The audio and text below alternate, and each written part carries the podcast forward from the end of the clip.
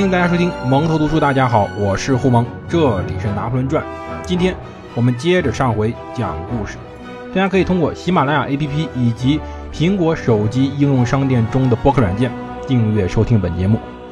大家如果喜欢我的节目的话，请一定要订阅加点赞，你们的支持就是我继续更新的最大动力。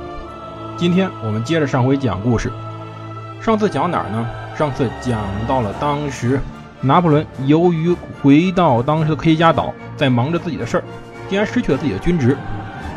要知道，在随后的岁月里面，拿破仑被军队赶走不是第一次，但这件事是第一次。当时在一月份以后，拿破仑误了归队最后期限，他在战争部的档案中就被仅仅注明放弃军职。一七九二年二月六日被取代。对，因为他迟迟没有按照规定归队，他失去了自己的中尉军衔，但也没有能参加当时的阅兵。其实啊，他到底忙什么呢？我之前说过嘛，他在忙着竞选，竞选当时科西嘉岛国民自卫军第二营的中校。当时他用的呢，还是之前自己的叔祖父领班神父卢恰诺·巴拿巴的钱。正好这位老爷子当时去世了，留下了一大笔钱。给当时的拿破仑。可是此时啊，也就是一七九二年一月到三月，整个的法国进入动乱之时。当时啊，巴黎以及整个法国都处于一个严重的粮食危机之中，到处处在暴乱之中，几乎每个地方都有自己的动乱。有农民为了自己的粮食去争夺产生动乱，也有当时保王党为了当时他们的国王，或者说更多是为了自己的权势而发动的动乱。这种暴动啊，进一步引起了政治危机。到二月初，奥地利和普鲁士结盟，这两个国家到底想干什么？很简单，他们已经深深的感到了不安，因为法国毕竟是当时欧洲的一个大国，一个国家爆发革命会导致周边的君主深感不安，尤其是。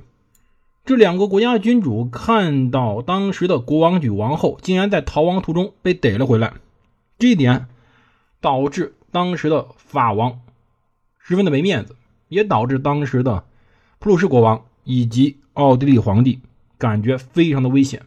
更何况，奥地利皇帝是当时玛丽王后的亲兄弟。只是啊，这时候很有意思个事情。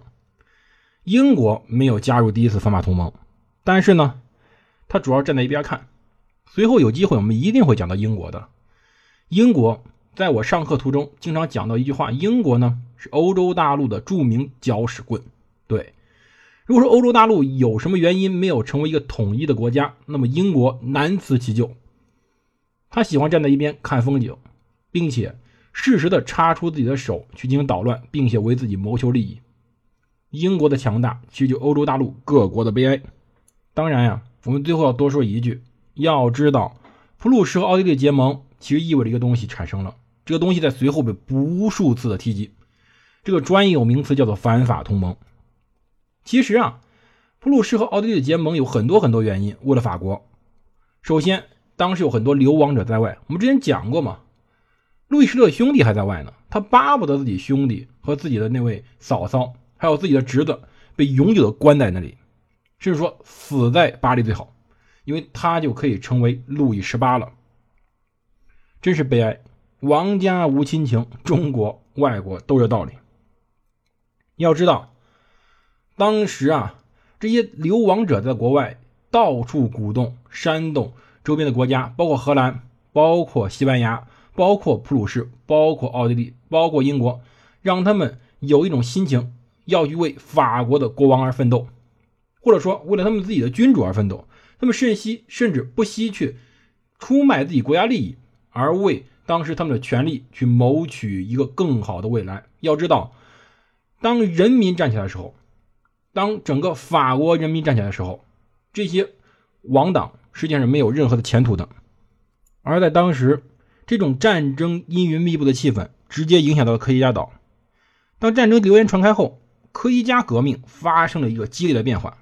到二月二十八号，当时巴黎的萨利切蒂下令关闭阿尔克肖、巴斯蒂亚、伯尼法乔和科尔特的男女修道院。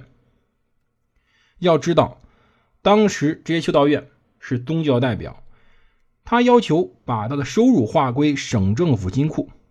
保利和绝大部分的科技家人反对这一举动，这就是革命中间最大的一个问题。激进的革命派，比如说我们刚才提到的萨利切蒂，他要求摒弃宗教，但是那些比较民主的革命派，他们要求什么？他们要求我们要尊重自己的信仰。这件事情在随后在二十世纪三十年代的西班牙也发生过。当然。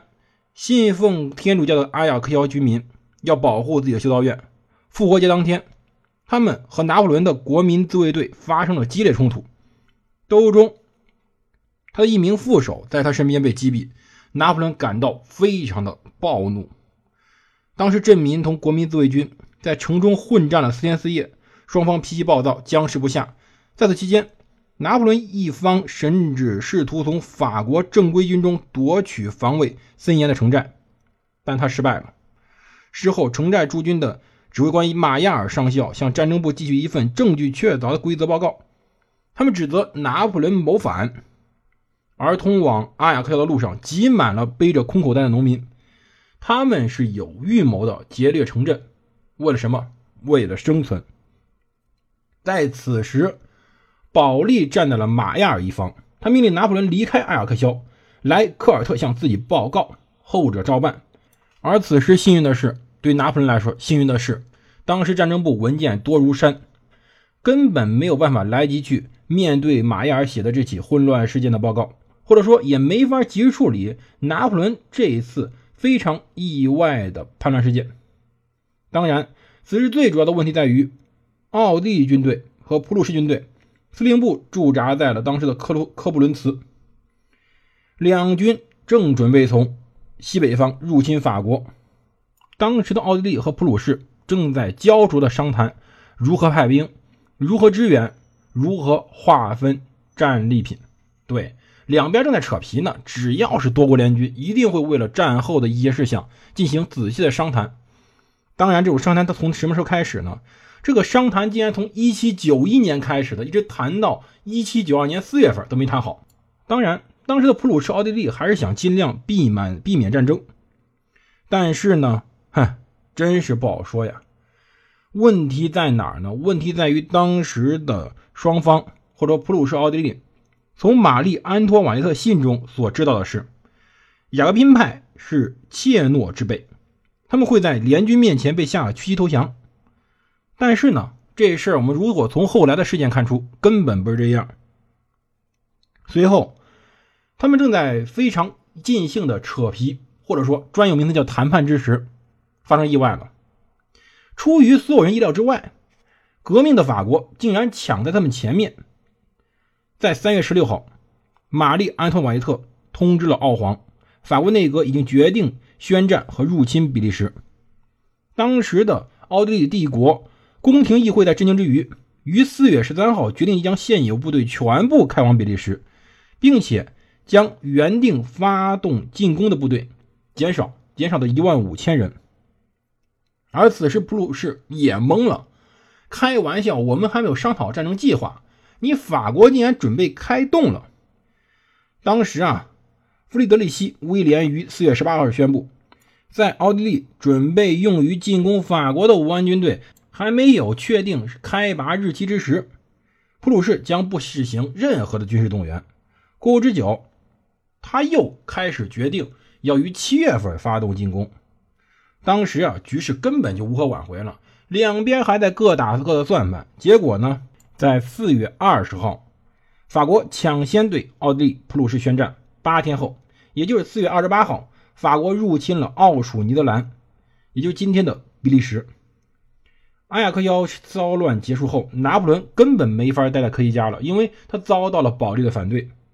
但是他也没有想回到瓦朗斯，因为他失去了军职，在那儿他的政治身份是逃兵。于是他前往了巴黎。究竟拿破仑在巴黎会遇到什么？我们下期再讲。